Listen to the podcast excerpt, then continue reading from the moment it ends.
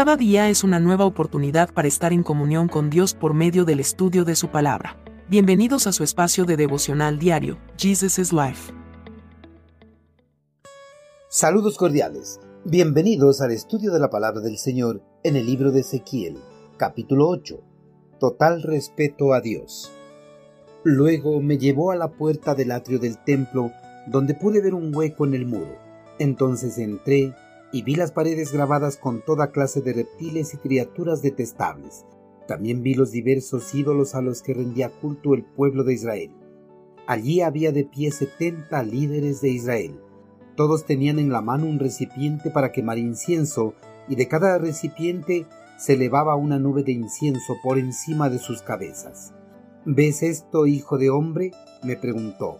No le importa nada al pueblo de Judá cometer estos pecados detestables con los cuales llevan a la nación a la violencia y se burlan de mí y provocan mi enojo? Llevar una doble vida es algo que se está haciendo común entre las personas, pues existen personas que muestran un diferente comportamiento con un grupo de personas y otro muy diferente con otro grupo. Esta doble vida es más frecuente entre los creyentes, ya que cuando están entre creyentes reflejan un testimonio de vida casi intachable, pero cuando comparten tiempo con los inconversos, reflejan lo que realmente tienen en sus corazones, practican el pecado como si no hubiesen aceptado a Cristo Jesús en sus corazones. Los creyentes que llevan una doble vida tratan por todo lo posible que los que comparten su misma fe jamás los descubran. Por eso su vida de pecado la llevan a escondidas. Los creyentes que llevan una doble vida podrán burlarse de otros creyentes, pero jamás podrán burlarse de Dios, ya que para Él no hay nada que pueda ser oculto. Los líderes religiosos del pueblo hebreo llevaban una doble vida pensando erróneamente que Dios no los veía. Ellos a la vista del pueblo se mostraban religiosos y obedientes a los mandatos divinos, pero cuando el pueblo no los veía, se mostraban tal como eran, practicaban toda clase de pecados repudiados por Dios.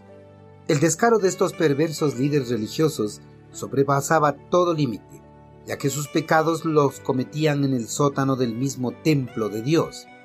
Esta práctica reprochable de los sacerdotes, el eterno Creador hizo que el profeta Ezequiel lo presenciara.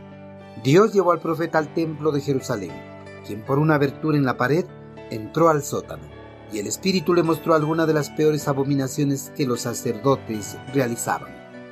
Una vez dentro del sótano del templo, el profeta vio que las paredes estaban grabadas con toda clase de reptiles y criaturas detestables.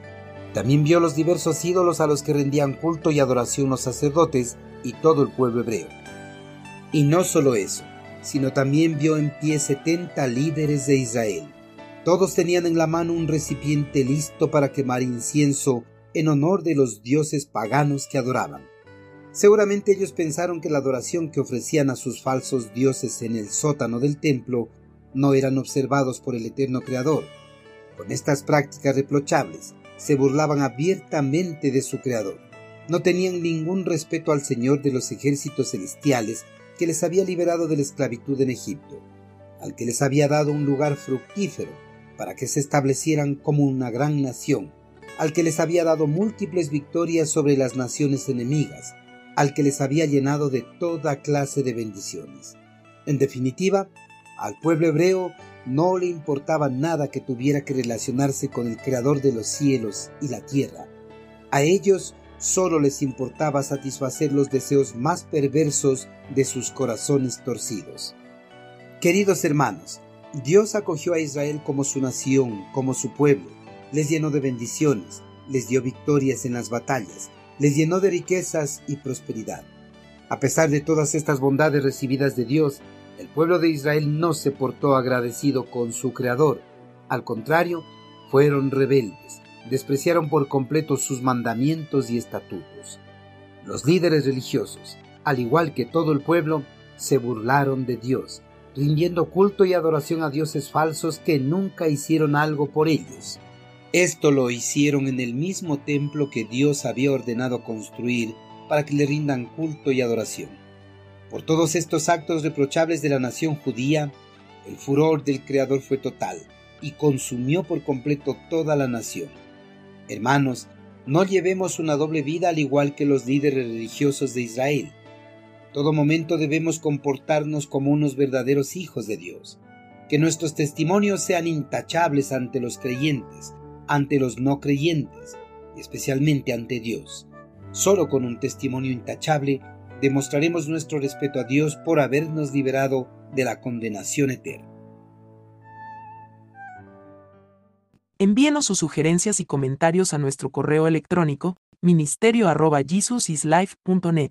Este programa es una producción de Jesus is Life.